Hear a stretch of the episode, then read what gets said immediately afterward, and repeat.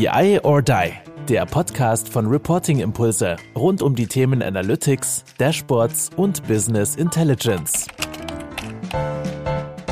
Jo, hallo zusammen zu unserem Podcast, der ja ein Newscast ist, BI or Die. Es ist Freitagmorgen. Ich rede mit Carsten Bange und Carsten Bange hat News für uns dabei. Wir haben große News, wir haben kleine News und heute haben wir auch einmal gar keine News. Da werden wir drüber reden, was das bedeutet. Ich freue mich sehr. Hallo Carsten, schön, dass du da bist. Moin, ne? Andreas, mein Moin. Wie immer ein Vergnügen, über die News zu reden. Und wir haben unser Versprechen gehalten, wollte ich mal kurz anmerken, dass wir tatsächlich vier Wochen nach dem letzten Newscast einen neuen aufnehmen. Das ist gut. Wir sind stolz darauf, dass wir unsere Versprechen halten. Finde ich gut. Das, ist, das zeigt auch eine gewisse Geisteshaltung, die wir haben. Naja, wir müssen ja äh, zugestehen, dass die Regelmäßigkeit im Jahr 2022 jetzt nicht so hoch war. Da hatten wir ja zum Teil größere Lücken und wir haben uns ja vorgenommen für 23, dass wir das jetzt wirklich regelmäßiger machen, damit es auch wirklich ein Newscast ist und wir nicht über Sachen reden, die schon ein paar Monate alt sind. Gut, aber wie wir dann gemerkt haben ne, im Vorgespräch, das fordert natürlich sein Tribut. Nämlich, wir haben bei einigen Rubriken, die uns sehr, sehr, sehr am Herzen liegen, keine News, weil wir jetzt zu kurz sind. Aber das werden wir alles besprechen. Gut, es ist eine Bombe geplatzt. Also, es ist gerade, es ist Freitag, es ist der 10. März und gestern hat uns eine Nachricht erhalten von der SAP. Carsten, perfekt, dass du gerade da bist. Was steckt denn dahinter? Ich habe das nur, gerade eben schon erzählt, ich habe es nur kurz mal auf LinkedIn gesehen. Na, dann hatte mich Carsten Blöcker gestern nochmal angeschrieben und sagte, hey, guck mal, was da passiert ist, das das bedeutet das. Aber was ist denn passiert und was bedeutet es, Carsten, deine Sicht auf die Dinge? Ja, gestern kam ja das äh, SAP Data Sphere Announcement. Da wurde es vorgestellt, quasi das neue Produkt. Und das hat tatsächlich bei uns schon wirklich viele Fragen auch ausgelöst, also eben per E-Mail und sonstigen Kanälen, weil natürlich die SAP gerade hier im deutschsprachigen Raum ja eine große Bedeutung hat und jetzt viele besser verstehen wollen, was das eigentlich bedeutet, was das eigentlich ist und wie immer gibt es natürlich äh, die üblichen Fragen. Ja, ersetzt das jetzt was und was bedeutet das für mich etc. Und ähm, die kurze Antwort ist letztendlich erstmal geht es hier um neues Release von Data Warehouse Cloud. Also das mal das allererste. Das bedeutet also wirklich, wirklich neues Release. In dem Sinne erstmal eine Namensänderung. Aber alle, die Data Warehouse Cloud haben, kriegen quasi mit dem nächsten Update, das ist ja eine Software as a Service, quasi ähm, einen neuen Namen, aber eben auch ein paar neue Funktionen. Also es ist eben wirklich ein neues Release und SAP hat das gemacht, was sie auch schon angekündigt hatte, also in dem Sinne auch gar keine große Überraschung, dass sie eben Funktionalität von Data Intelligence einbündelt und also vor allem Datenintegrationsfunktionalität. Und das ist jetzt tatsächlich ist gar, gar nicht so eine große Überraschung, sondern das ist letztendlich die Weiterentwicklung von der Data Warehouse Cloud die eh zu erwarten war. Und zum anderen, dass Data Intelligence jetzt strategisch nicht so die große Zukunft hat, war auch schon angekündigt und dass es eben da aufgehen soll. Und an vielen Stellen ist es ja auch tatsächlich sinnvoll, jetzt eben da diese Datenintegrationsmöglichkeiten zu stärken in dem Produkt. So, jetzt haben wir ja hier immer verschiedene Sichten auf die Dinge. Ne? Wir wollen ja mhm. gerne einmal aufarbeiten, wie sieht der Markt das und warum macht die SAP das und warum ist das marketingtechnisch clever oder nicht? Und die zweite Geschichte ist ja, die wir auch aufarbeiten wollen, was bedeutet es jetzt für mich als Kunden? Du hast ja gerade angesprochen, es kommen neue Funktionen, es sind neue Dinge. Und was bedeutet das für mich? Lass uns doch mal mit eins anfangen. Was ist denn so der Grund aus deiner Sicht, dass die SAP sagt, komm, Rider heißt hier Twix, beziehungsweise es wird hier tatsächlich was anderes, es wird neue Funktionen geben, aber dass es einen neuen Namen gibt, weil DWC, ne, wir waren neulich bei einem Vortrag, da nannten wir die DWC, da wurden wir noch gefragt, was denn die Abkürzung bedeutet. Mhm. Es war also mhm. Fachbereich sehr controlling-lastig und da wurde es mhm. gefragt, obwohl man auf dem SAP-Stack war. Also man sieht, das war, kam noch gar nicht so in den Markt ran und jetzt heißt es auf einmal Datasphere. Und was kannst du dir vorstellen, was ist so der Grund dahinter? Also man könnte es ja auch, was weiß ich, die DWC hin und die haben ja auch die HANA, auch immer wieder HANA benannt. Sie haben ja einfach nur irgendwie S4 gesagt und so weiter auch da kamen neue Funktionalitäten dazu. Was würdest du sagen? Was ist, wo ist da, wo ist der, wo ist der Moment? Warum Datasphere? Schrecklich auch zum Aussprechen übrigens. Gut, darüber kann man sich streiten, aber die. Für mich, ähm, für mich schrecklich.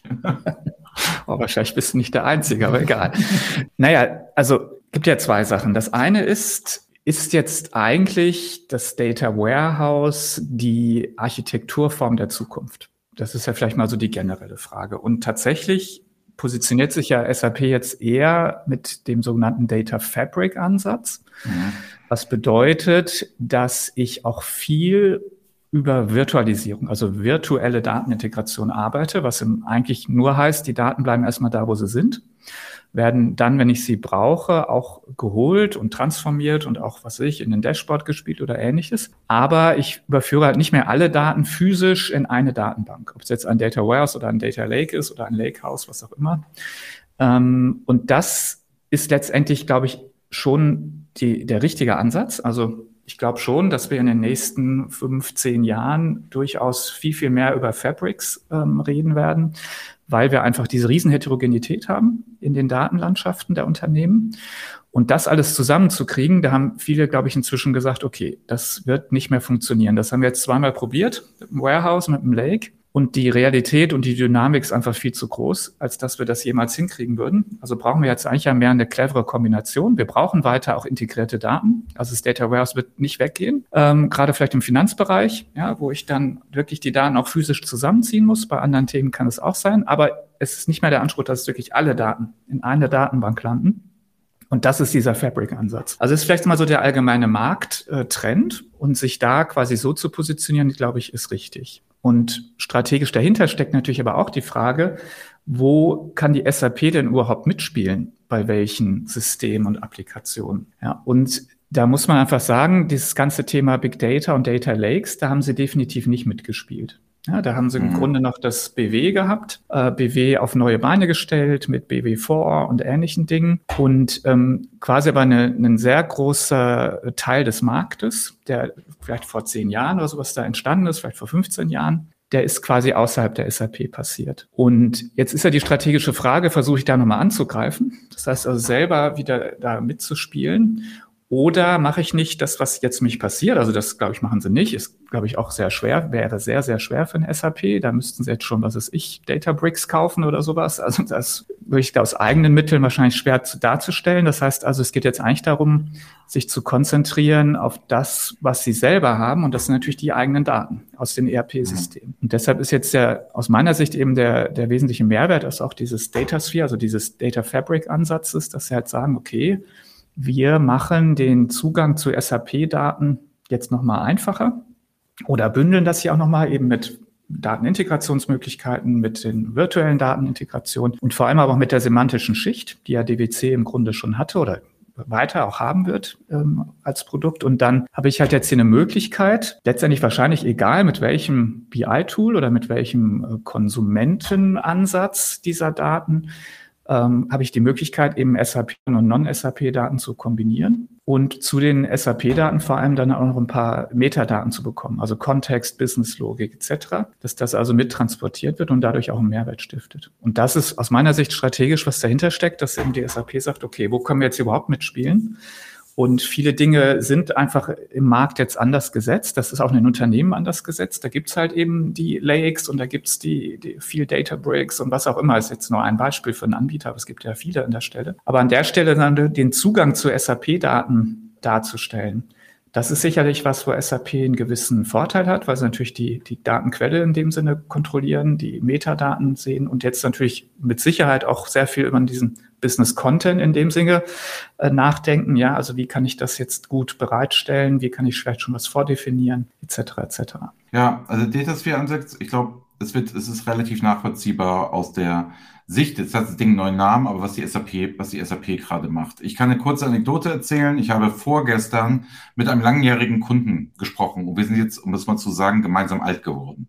Mhm. Also wir hatten uns kennengelernt, da waren wir beide 28, 29 und wollten da noch so die Welt revolutionieren, in Datendenken und so weiter. So, jetzt bin ich mittlerweile 41 und wir hatten uns wirklich die Frage gestellt, im Sinne von, also es ging, es ging um Dashboards. Logischerweise, wenn mit mir redet, um Dashboards, es ging um Dashboards auf der obersten Ebene, wie man das über alle fünf, sechs, sieben Bereiche fahren kann, wie man das aggregieren kann, kaskadieren kann. So, das ist auch eine langweilige Geschichte, das kennt ihr ja alle von uns. Ähm, das Spannende war, er sagte, ich brauche da auch eine vernünftige Architektur, hat jetzt auch einen neuen Job, muss das alles tun, etc. Und sein Satz war, meinst du, wir sind so alt, dass wir noch zwangsläufig in einem Data Warehouse denken? Also als, als Voraussetzung, so nach dem Motto, haben wir ja immer so gemacht. Also als wären wir mhm. jetzt in dieselbe Falle getappt. Und da sieht man jetzt bei dieser SAP-Geschichte, dass die sich ja auch öffnen. Wir sind, ne, es ist jetzt nicht das klassische BW, hat aber immer gute Dienste geleistet. Das darf man immer nicht vergessen. Ich glaube, viele Leute, die ja, die immer wieder sagen, ja, muss man alles anders machen, muss man alles anders sehen. Das BW hält sich bis heute in vielen Unternehmen, die ich kenne, die sehr gutes Reporting und sehr gutes Dashboarding haben, noch immer wie eine Eins. Probleme kommen oft mit der HANA auf, wo die Performance dann nicht stimmt, aber das ist eine ganz andere Geschichte. Aber was sagst du, ähm, so, was bedeutet das jetzt für mich als Kunde? Ich habe das jetzt alles immer gemacht. Ich habe vielleicht jetzt auch gerade die HANA-Migration zu mir. Ich habe die ersten Sachen als Prototyp auf der DWC vielleicht in irgendeiner Form gemacht. Und jetzt stehe ich da, habe meine Dashboards und jetzt heißt es Datasphere. Passiert jetzt was oder passiert nichts deiner Meinung nach?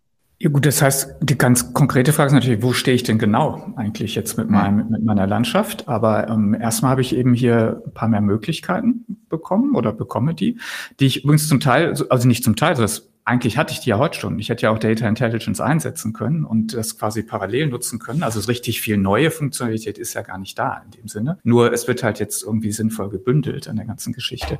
So, und jetzt halt genau die Frage, was ich mache. Ich glaube, klar, wir haben die ähm, Anwender, die mit Data Warehouse Cloud schon ein bisschen was getan haben und für die geht's in dem Sinne eigentlich weiter. Weil häufig schätzen die ja genau diese semantische Schicht, die sie da aufbauen können oder ähnliche Dinge und die, da wird die Funktionalität erweitert. Also ich glaube, die sind in dem Sinne auf dem Pfad, auf dem sie wahrscheinlich eh sein wollten.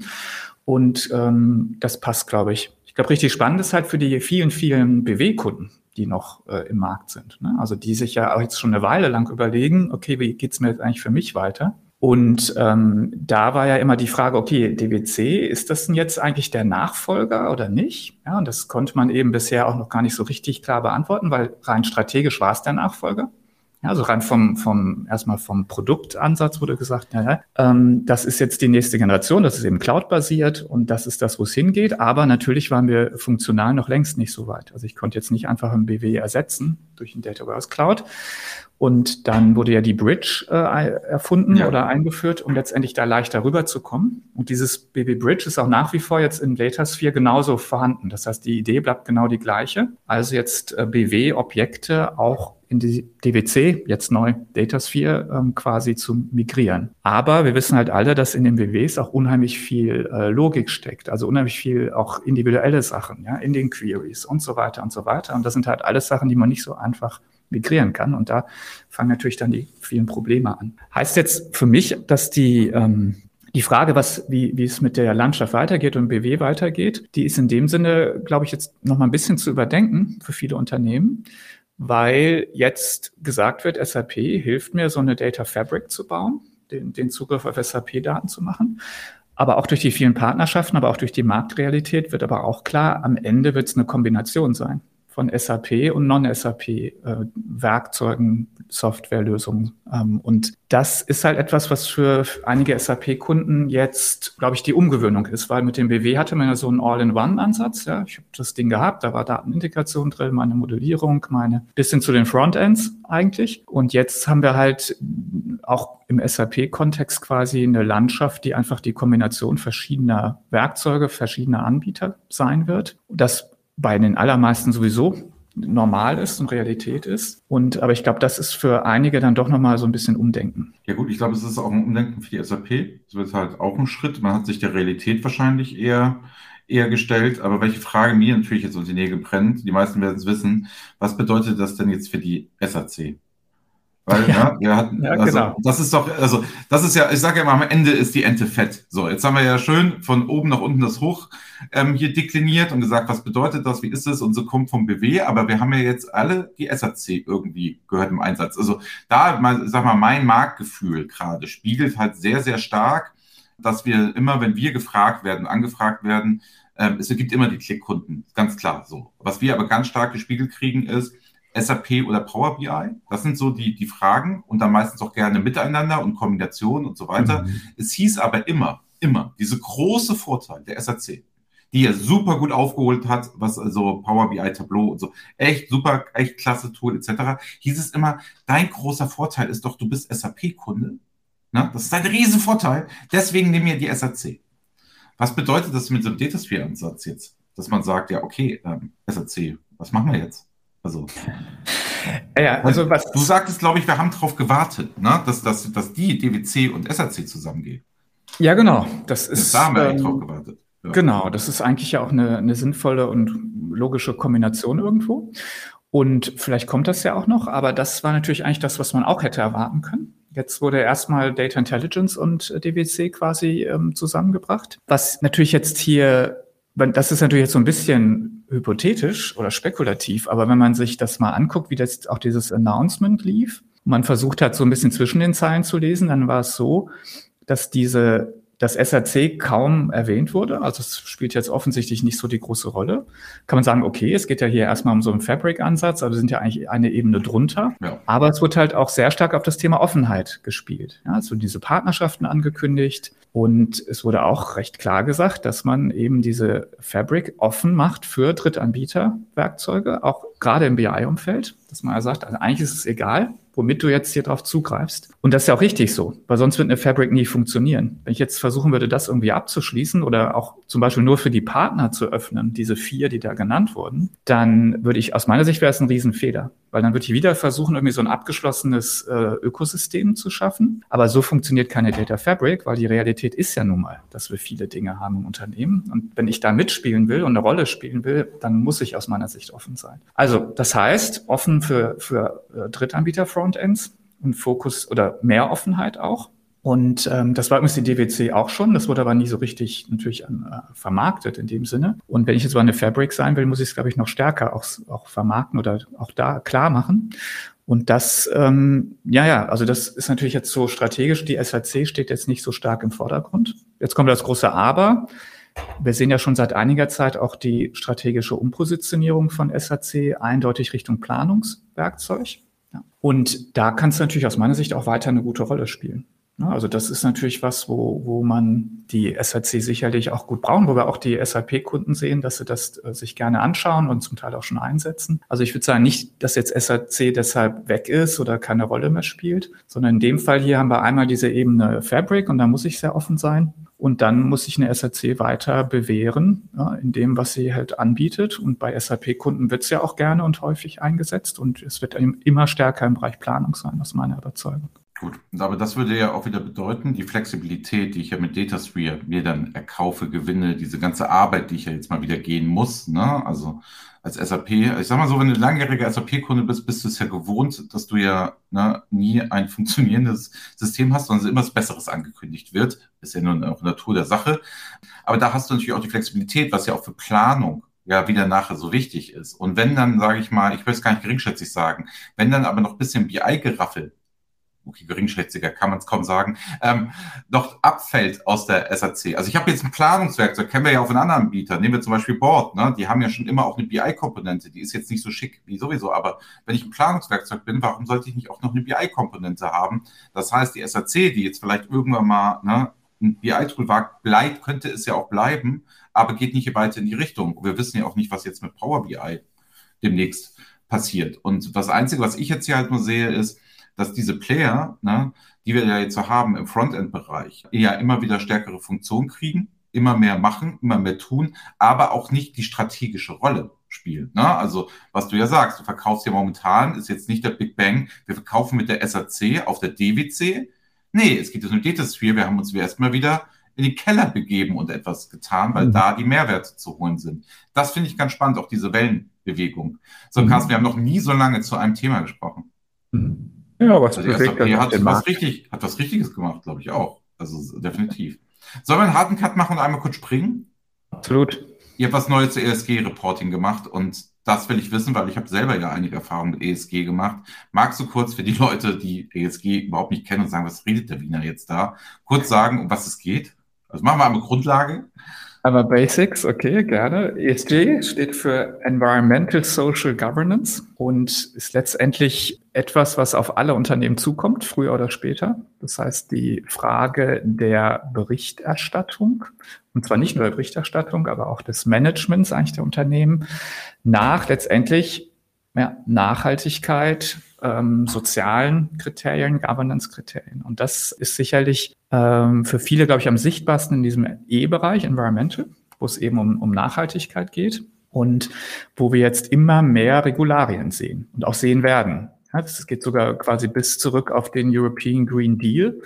Der bedeutet strategisch, also politikstrategisch, wir wollen die Wirtschaft umbauen auf eben ja, nachhaltigeres Wirtschaften. Und das heißt an allen Enden, ja, von den Finanzinstituten angefangen bis eben zu Berichtspflichten für Unternehmen etc. etc.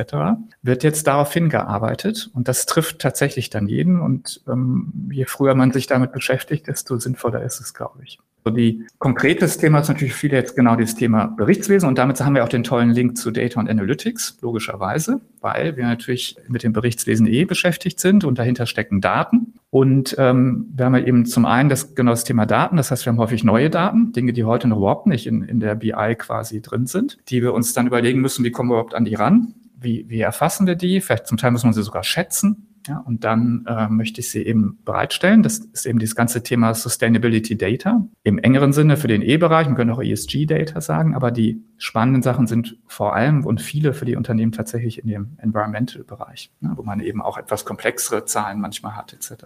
Und dann haben wir natürlich diesen Berichtsteil, der gerade den ersten, also momentan betroffen in dem Sinne oder wirklich äh, regulatorisch berührt, sind momentan die ganz großen Unternehmen, also die Großkonzerne. Aber man sieht eben, was alles noch passiert und auf auch kleinere Unternehmen zukommen. Die nächste Welle ist sicherlich 2025. Da werden ähm, werden die Berichtspflicht geht quasi runter auf Unternehmen so mit 20 Millionen Bilanzsumme, 40 Millionen Umsatz oder mehr als 250 Angestellten. Und da merkt man schon, aha, ähm, das werden plötzlich deutlich mehr. Das sind ungefähr 15.000 Unternehmen, die ab 2025 ähm, berichtspflichtig werden für eben ja, ESG-Themen. Und ähm, ich war gestern auf einer Veranstaltung dazu, da meinte jemand, er würde schätzen, dass die Hälfte dieser Unternehmen das doch gar nicht wissen. Und wahrscheinlich hat er recht. Ja? Das heißt also, es tut sich gerade mehr, als äh, vielleicht einige schon, noch schon wahrnehmen. Mhm. Und man sollte sich, glaube ich, wirklich damit beschäftigen, damit man nicht wie bei, äh, wie bei der DSGVO oder sowas dann plötzlich am Ende in, in Panik ausbricht, ja, und man sagt so, um Gottes Willen, äh, ich muss hier was tun und ich habe keine Zeit mehr. Also in dem Sinne, es tut sich da sehr, sehr viel. Ähm, sehr, sehr spannendes Thema. Und was wir eben äh, dazu gemacht haben, ist jetzt gerade eine Befragung, weil wir jetzt natürlich jetzt mal wieder wissen wollen, was auf ein bisschen breiterer Basis. Wir haben 200, über 270 Unternehmen ähm, befragt dazu. Es war aber nicht die Frage drin, wissen Sie, was sich 2025 für Sie ändert, oder? Das wäre halt schön gewesen, jetzt einen Proof zu haben. Nee, das wäre es gestern gehört, ja. Genau, genau, genau. Nee, aber wir haben tatsächlich viele grundlegende Fragen gestellt. Also mhm. eben, ja, was zum Beispiel, ähm, ja, wer, wer macht denn heute schon was? Und das machen tatsächlich schon einige etwas auch außerhalb der äh, Pflicht. Das war eine, finde ich, ganz interessante, ein interessantes Ergebnis der Studie war. Wir haben eben gefragt, was sind denn so die Treiber? Ja, warum macht ihr es heute schon oder warum wollt ihr es eigentlich machen? Und äh, das Thema Regulatorik haben äh, ungefähr zwei Drittel gesagt. Das war aber nicht der am häufigsten genannte Grund, sondern mit Abstand am häufigsten war eigentlich das Thema, dass man sagt, es geht hier um Reputation. Ja, es geht hier um Außenwirkung. Und zwar in Richtung des der Kunden, also des Marktes. Das sagen fast 60 Prozent. Also das ist eigentlich der Treiber. Also noch viel stärker als jetzt eben das Thema Regulatorik. Und deshalb sehen wir auch immer mehr passieren, wo auch bei Unternehmen, die gar nicht müssten. Letztendlich ist es aber so, selbst wenn man sich jetzt vielleicht sicher wähnt und sagt, naja, das dauert ja noch und bis ich dann wirklich betroffen bin, das wird aber, glaube ich, viel schneller gehen, als viele denken, weil die Zulieferer und Kunden der großen Unternehmen oder vor allem die Zulieferer, die werden auch immer mehr diesen Unternehmen liefern müssen. Denn damit die ihre Berichtspflichten erfüllen können, brauchen die auch wiederum Daten von den Vorlieferanten. Ja, und dann geht das quasi so die Kette runter, weil das sind ja häufig logischerweise kleinere Unternehmen in aller Regel. Das heißt, ähm, dass wir da Daten liefern müssen als Unternehmen, das wird wahrscheinlich auch kleinere viel früher schon treffen. Das heißt also, das Unternehmen wird auf jeden Fall heiß und man hat halt jetzt ja immer Pflicht und Chance. Und das ist ja eigentlich der spannende Ansatz jetzt. Ja, also ich werde was tun müssen, auch immer mehr, aber Viele, und das zeigt ihm jetzt auch die Studie, begreifen das auch jetzt schon als Chance, zu sagen, nee, das ist ja auch ein wichtiges Thema, wir nehmen das auch wichtig und wir wollen jetzt auch eben in unserer Berichterstattung das schon integrieren und zeigen, dass wir eben etwas tun, ja, was, was wir tun im Sinne von, äh, was weiß ich, eben Klima-Impact etc. etc. Genau, also ich hatte ja auch schon ein paar Dinge gemacht zum Thema ESG-Reporting und ich hatte jetzt gar nicht immer so diese Pflicht, ne? Also wie du es jetzt gerade darstellst, ist es ja so nach dem Motto Basel II, was Banken mhm. alle schon mal durchhaben, kommt jetzt auch nochmal, ne, geht jetzt doch mal los, quasi einfach alle. So, die Gedanken hatte ich immer gar nicht bei ESG. Bei mir geht als erstes auf eher Chance, weil ich diese Projekte, die wir relativ früh damit gemacht haben oder wo wir in Verbindung damit waren, war halt die Sache, wir sehen es als Chance. Was war die Chance? Nämlich, du hast ja folgendes Problem, du bist jetzt verkaufst Turnschuhe. So, und wenn diese Turnschuhe zu einem gewissen Wert verkauft werden soll, zur Edelmarke mhm. und so weiter und so fort, hast du ja ein junges, sehr sensibles Publikum, eine Zielgruppe, die nur kauft, wenn diese Normen irgendwo da sind. Das heißt, du brauchst diese Berichtswesen, diese Lieferkette. Und für mich war das immer nichts anderes als, ja gut, die ISO-Normen, die wir alle kennen, ne, die es vorher gab, diese Standards, ich beauftrage dich nur bei B2B, wenn du ISO-Norm XY erfüllst, ist ja mhm. jetzt mit ESG ähnlich. Du musst diese Berichte haben, du musst diese Nachweise haben, du musst das zeigen. Die Frage ist ja auch noch immer, gibt es überhaupt, sag, sag ich mal, Schwellenwerte, die eingehalten wird? Nee, vielleicht du musst erstmal nur Transparenz haben in erster Linie. Und ich kann mir durchaus vorstellen, dass du, wenn du irgendwo Pitches hast, auch im B2B-Bereich, das war bei uns der Fall, dass du nachweisen musst, wie grün du bist und wie nachhaltig du bist quasi, um dann den Zuschlag zu kriegen. Ist für Beratungsunternehmen auch ganz spannend, nach dem Motto, du bist halt ein Riesenunternehmen, setzen die sich ins Flugzeug oder fahren sie mit der Bahn? Machen sie es für gut oder nicht? Und also da fängt es an. Das große Problem auf diesen ganzen Projekten, ganzen Initiativen, die überall waren, war die Heterogenität, die Heterogenität der Datenquellen. Jetzt können mhm. einige sagen, hey, das haben wir immer. Nein, das ist viel krasser, weil du unterhältst dich, jetzt in meinem Beispiel gerade mit der HR, du unterhältst dich aber genauso mit den Ingenieuren, die erzählen, wie die chemische Zusammensetzung XY. Und jetzt definier mal mit einem Kreis zusammen passende KPIs für ein ESG-Dashboard.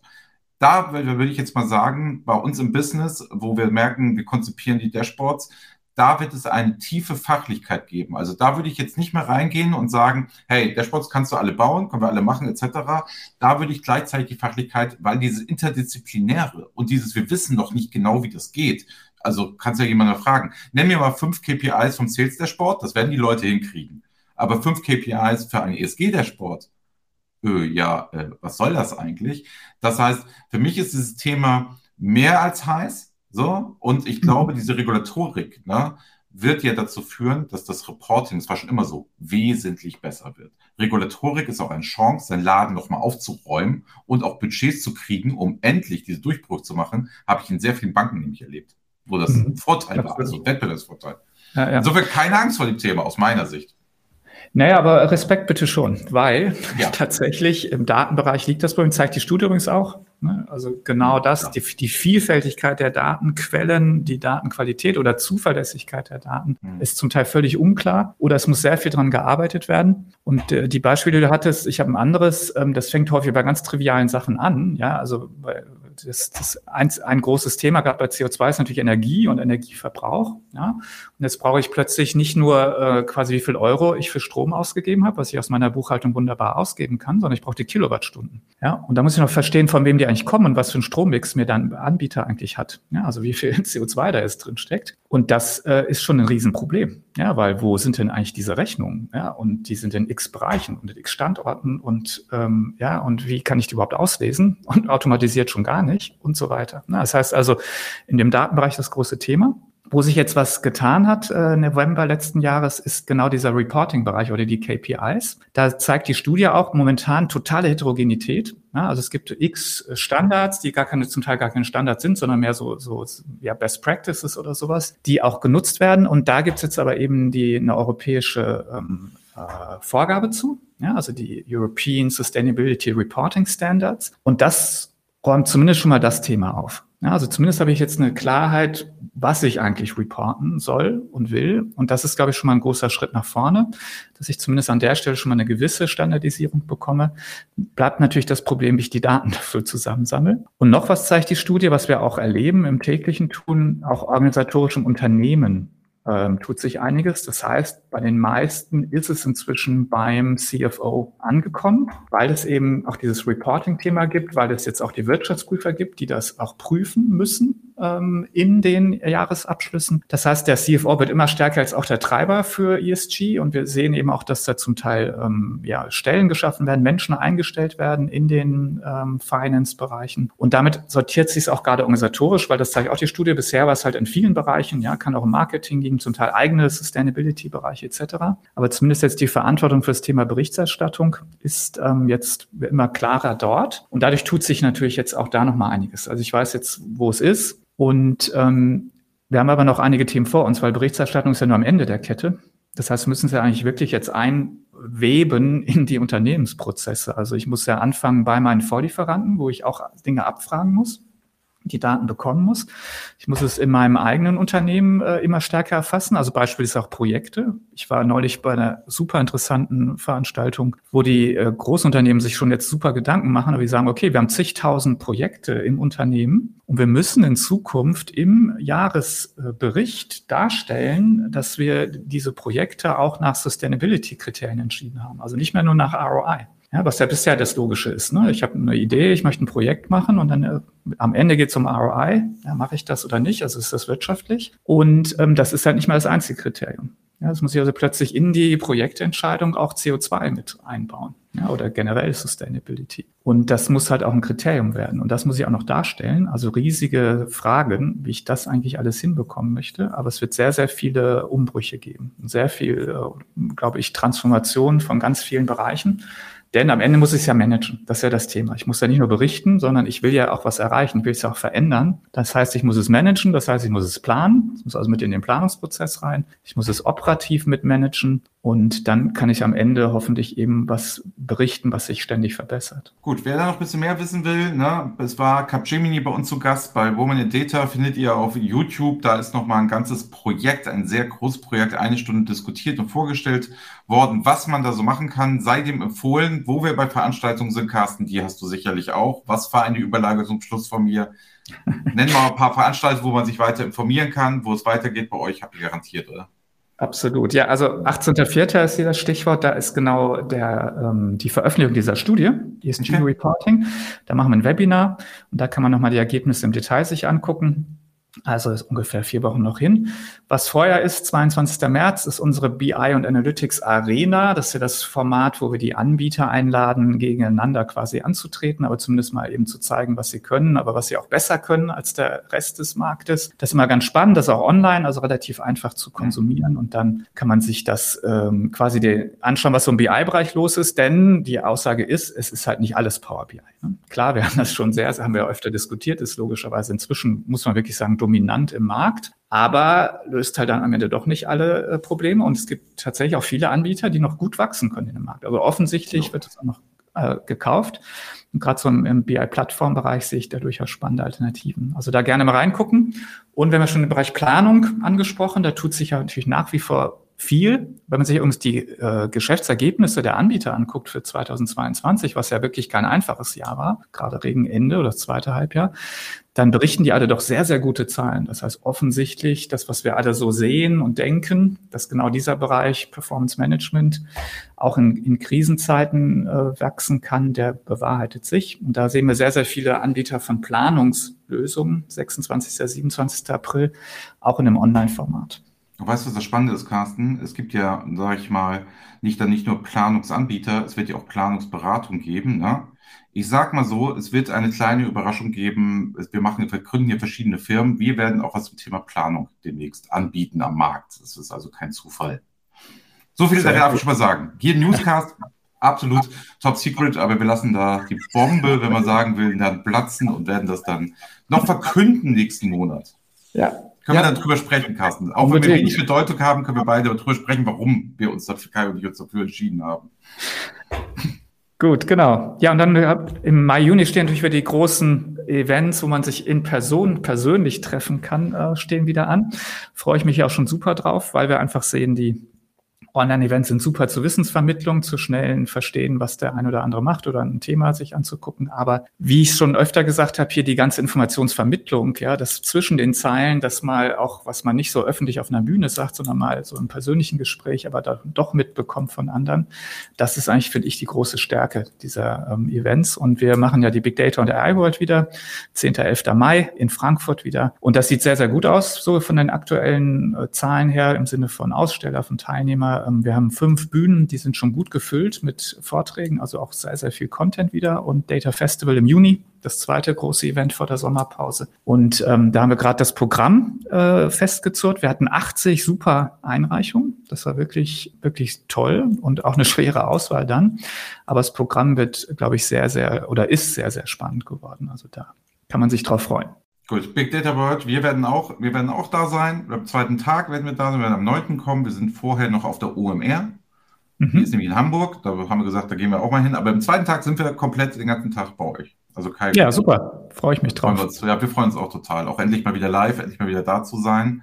Insofern, ja. Und sonst, wir haben, wer es merkt, wenn Carsten nämlich sein Plan ist, wir sind nämlich allein, muss man wissen. Wir gucken immer, wann sind die Veranstaltungen vom Bark. Deswegen fällt unsere Level Up Streaming, eine Woche Streaming, 24. bis 28. April. Drei Sponsoren könnten wir noch gebrauchen, dann sind wir wieder voll mit zehn. Fällt genau in den Bereich und haben wir geguckt, da hat Carsten keine Veranstaltungen, machen wir welche. So, also insofern, wer Lust hat, kommt da vorbei. Ist ja immer ein ganz beliebtes Format. Wir hatten ja letztes Mal irgendwie 17.000 Klicks. Wäre cool, wenn wir das jetzt nochmal schaffen würden. Mhm. Und ansonsten, ich glaube, man ist ganz gut aufgestellt und ganz gut versorgt, wenn man hier den Newscast hört. Man kriegt viele Veranstaltungen, wo man sich dann anmelden kann. Es soll sich keiner beschweren, dass es kein Wissen gäbe und nicht auf vieles frei wäre, denke ich genau. so ganz ehrlich. So das bei dir schon über Jahre hinweg. Ja. Sehr gut. Haben wir alles? Hast du noch was? Möchtest du noch was an die Hörer hören? Wir bedanken uns nämlich mittlerweile bei 45.000 Abonnenten, wer das auch immer ja, sein mag. beeindruckend. beeindruckend. Also, ja, aber ich ja, war gestern nee. Abend Bowling spielen. Schön Shoutout an IBM und Valentic. Ähm, nur Valentic war dabei und da waren vier Berater dabei. Die, kann, die waren so nett, kann ich jetzt einfach nennen. Ne? Ja. Die fragten mich, wer denn, wer wir denn sind. Wir standen mit BI or Die Trikots da auf der Bowlingbahn und hatten so ein kleines Recruiting-Event und die fragten uns dann so, ja, ist ja nett, dass ihr Bowling spielen geht und so. Wer seid ihr eigentlich?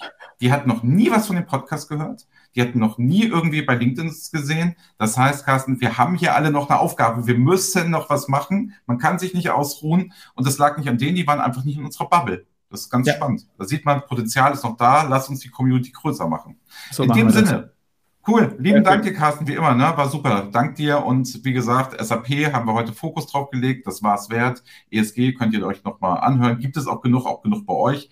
Also insofern viel Spaß damit im Sinne und schreibt uns gerne, das ist ein bisschen eingeschlafen. Ähm, schreibt uns gerne, was wir behandeln sollen, welche News ihr gerne hattet, etc. Das hatten wir eine Zeit lang, haben es relativ gut gemacht, haben wir auch nicht mehr zu aufgerufen. Mhm. Wenn ihr Interesse habt, gerne, können wir noch immer machen. Das heißt ja nicht, dass wir nicht zu aufrufen, dass wir es nicht tun würden.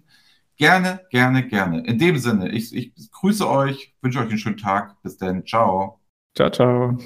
Das war BI or Die, der Podcast von Reporting Impulse. Danke, dass ihr auch diesmal wieder mit dabei wart. Wenn es euch gefallen hat, dann hinterlasst uns doch eine gute Bewertung und abonniert den Podcast, um keine weitere Folge zu verpassen. Bis zum nächsten Mal.